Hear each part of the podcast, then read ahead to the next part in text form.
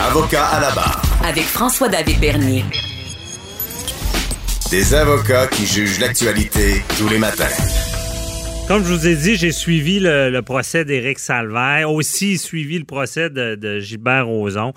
Euh, c'est des causes qui sont très médiatisées. C'est des personnalités, bon, connues. Euh, Gilbert Rozon, un empire qui s'est effondré suite à des accusations, des allégations. Éric Salvaire, la même chose, un empire qui, s'effondre carrément. Euh, là, ils sont à procès. On ne sait pas ce que il y a autant, bon, c'est dans les médias sur des comportements, des inconduites. Il y a aussi des accusations, ça c'est plus sérieux. par contre, une fois que ça tombe dans les médias, ben c'est sûr que le, mal pour euh, leur, leur empire est fait. On pense aussi à Marie-Pierre Morin, où est-ce qu'il y a eu des allégations. Pas d'accusations, par contre, mais tout l'empire tombe euh, quand même. Et ça fait, euh, bouillonner le cerveau un peu, se questionner, disant c'est-tu parce que quelqu'un est public, euh, est-ce que est, fragile? Est-ce que tout peut tomber suite à ça? Et si ça arrive, puis mettons que c'est pas fondé, c'est une crise, comment qu'on gère ce genre de crise-là? Et qui de mieux que Richard Thibault de RTCOM, spécialiste en gestion de crise, pour en parler? Bonjour, Richard. Salut François, comment vas-tu? Ça va très bien. Surtout quand je te parle, un spécialiste pour éviter les crises.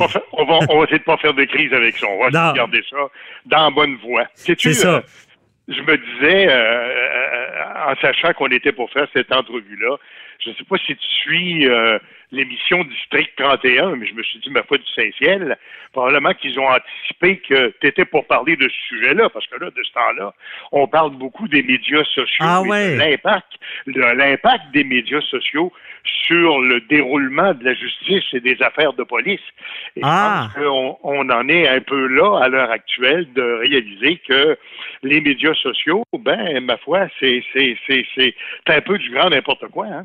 Ben oui, parce que ben, sans compter quand on lit certains messages qui frôlent, euh, ben, qui sont souvent haineux, euh, les trolls qu'on appelle. Donc, il y a tout cet aspect-là, mais il y a aussi le, la population qui écrit puis qui va qui vont porter des jugements rapidement.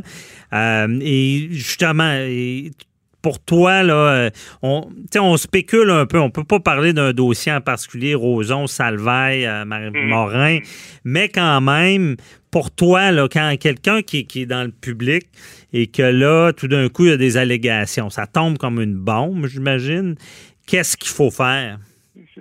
On a toujours le réflexe, quand on se retrouve au milieu d'une crise comme celle-là, on a toujours le réflexe, François, de se dire hey, ça n'a pas de bon sens, as-tu vu ce qu'ils disent de moi? Faut que je corrige ça, euh, il faut que je fasse une sortie. J'ai même vu des cas dans des dossiers de crise, par exemple, où on avait un grand article dans le journal, et puis bon, euh, il y avait quelque chose là, à, peu près à la dernière ligne de l'article qui était sur trois pages, quelque chose que personne n'avait vu sauf la personne qui est concernée, qui mhm. doit vouloir faire une conférence de presse pour corriger les faits et tout le reste. Et à toutes les fois, je dis aux gens, ben écoutez, pensez-y deux fois avant de faire ça, parce que peut-être qu'à part votre mère, il n'y a personne qui a vu ça, cette histoire-là. et le fait de faire une crise, le fait de, de, de faire une conférence de presse pour gérer la crise, va peut-être justement la créer, la crise, alors que là, normalement, on n'en aurait pas parlé ou on l'aurait pas vu. Alors, la grande, la grande règle quand on se retrouve comme ça, prise à partie dans les médias sociaux, on sait que les médias sociaux, ça n'a pas de règle. Hein. C'est mhm. vraiment au plus fort la poche. Et souvent, les accusations sont portées par des gens qui restent dans l'anonymat. On ne sait pas de qui il s'agit. Et euh, d'ailleurs, je te parlais de District 31, c'est un peu ce que ça illustre. Il y a eu un cas un peu de cette nature-là, puis ça démontre jusqu'à quel point, des fois, n'importe qui écrit n'importe quoi sans savoir de quoi on parle, et on se retrouve avec ça. Alors, quand tu veux te défendre de ce genre d'allégations-là, tu dis quoi exactement? Tu pars d'où? Euh, alors, tu es obligé de refaire le procès sur les médias sociaux, dans le cas qui nous préoccupe. Mhm. Mais c'est sûr que ça pose un problème et, et je comprends très bien que avec le, le, biais juridique que tu veux donner à ta chronique, le problème se pose parce qu'on a un, un grand principe de base quand on parle de l'administration de notre justice, qui est celui du fait qu'on est innocent jusqu'à temps qu'on le, le, contraire ait été Mhm. prouvé Ouais. et qu'on ait été reconnu coupable. Alors que dans les médias sociaux, c'est exactement le contraire. On est coupable en partant du simple fait d'avoir été euh, mentionné dans les médias sociaux. Eh bien, en partant, on est coupable. Alors, on se défend comment d'une chose comme celle-là? Ben, c'est difficile, puis comme tu dis, peut-être des fois pas trop réagir. Je sais que Marie-Pierre Morin, j'ai vu, au début, je me disais, il faudrait qu'elle réagisse, mais elle a laissé ça aller, puis à la fin, la population semblait même la défendre. J'ai trouvé ça Ben, quand voilà. même bon. hein. Euh, Finalement, hein, c'est, t'as raison, c'est un peu ça qui arrive aussi, c'est que les gens réalisent à un moment donné que trop c'est comme pas assez. Mais là, bon, dans le cas qui nous préoccupait, tu parlais de Roson, tu parlais de, de ces procès-là là, dont on parle beaucoup par les temps qui courent.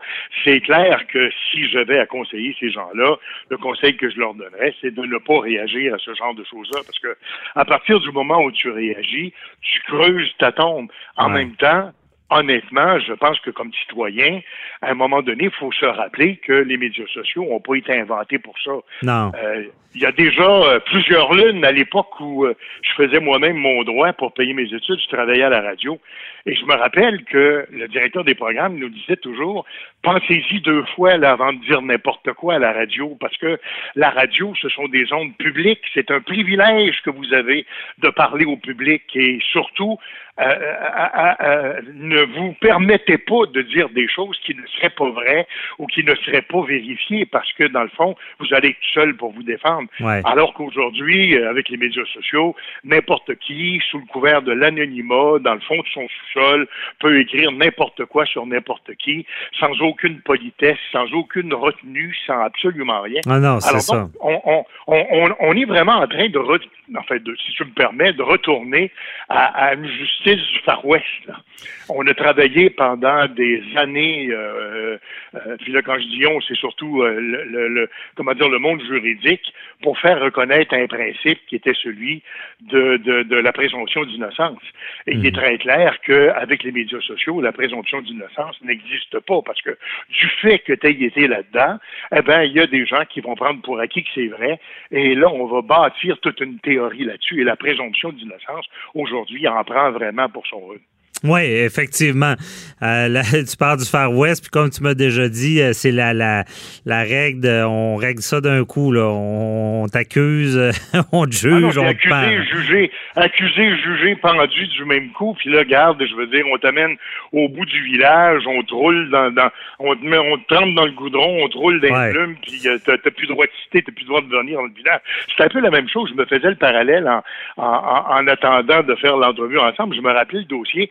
Je sais pas si tu vas te rappeler, on, on a tous entendu parler du dossier des sorcières de Salem. Oui. C'est un peu la, un peu la même chose qui est arrivée. Euh, puis c'est pas d'hier, là, on est en 1600 quelques, et euh, il y avait euh, des jeunes filles qui avaient pris des libertés et qui avaient peur de, de, de, de comment dire, de s'en faire accuser et d'avoir à payer pour, et finalement euh, qu'ils ont inventé littéralement une histoire euh, qui a entraîné, puis le, le, fin- le fin mot de l'histoire, c'est qu'il y a 23 ou 24 ou 25 personnes qui ont été euh, euh, accusées de sorcellerie, jugées et pendues parce que ces jeunes filles-là euh, avaient trouvé une histoire à inventer. Alors, Ben oui, c'est un bon, c'est un bon exemple. Même souvent, on le dit euh, dans le temps, on, on- on- c'était le bûcher public où est-ce qu'on te pendait, Ah oui. on te brûlait sur la place publique. Mais là, on fait ça avec la dignité qui est brûlée euh, sur la place publique souvent. Mais je veux t'entendre aussi, Richard, c'est da- dans le procès Salvaille, là, euh, il y a un élément sur euh, parce que en public, tu disais de pas trop réagir, c'est quand même bon. Dans la, la, cou- la couronne plaidait que hum, Éric Salvaille a fait un, un mea culpa sur le web, disant bon pour ceux que j'ai offensés, je m'excuse pour mes comportements déplacés.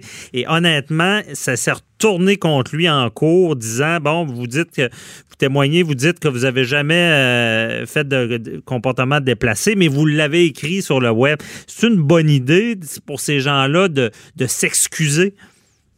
Euh, honnêtement, euh, c'est un couteau à deux tranchants. Je pense que tu l'illustres assez bien.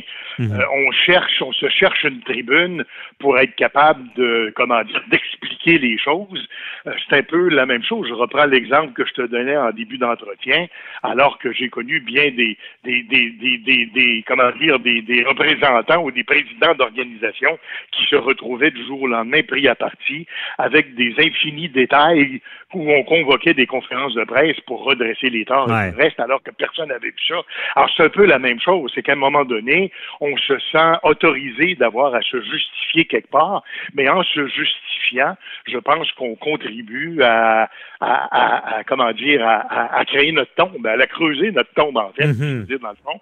À un moment donné, il va falloir qu'on vive avec. Alors que tu me dises que ça s'est retourné contre lui, c'est pas surprenant, parce que très souvent, c'est exactement ce qui arrive. Je reprends mon exemple. Une conférence de presse pour redresser quelque chose que personne n'a vu, ben, très souvent, ça attire l'attention bien des gens qui vont finalement reprendre la nouvelle, reprendre l'information, creuser davantage, puis là, finalement, s'intéresser à quelque chose dont ils auraient probablement jamais parlé, mais là, tout à coup, parce que c'est, euh, comment dire, dans l'opinion publique et sur la place publique, ben là, on se sent autorisé à, creuser davantage et là, à aller beaucoup plus loin. Alors, honnêtement, c'est pas une bonne technique. C'est la raison pour laquelle je dis les médias sociaux, le meilleur conseil qu'on peut donner aux gens quand on est pris à partie dans les médias sociaux, puis il faut faire attention parce que, comme on dit souvent, ceux qui vivent par les médias sociaux vont périr par les médias sociaux. Hmm. On a un, président américain qui est en train de l'apprendre un peu à, comment dire, malgré lui. Et euh, ça, a été un outil euh, extrêmement important de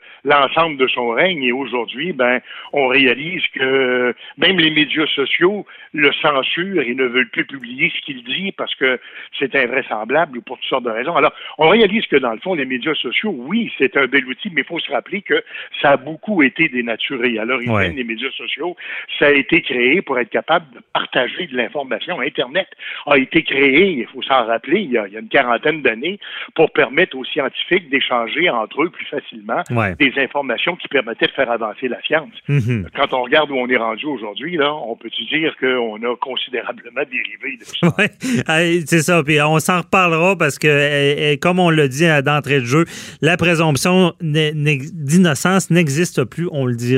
C'est un constat. Euh, on se reparlera dans une autre chronique comment qu'on pourrait euh, corriger ça. Mais euh, Merci beaucoup, Richard Thibault de RTCOM, de nous avoir éclairé. Très intéressant. Merci à toi. Bye bye. mon ami. Au revoir.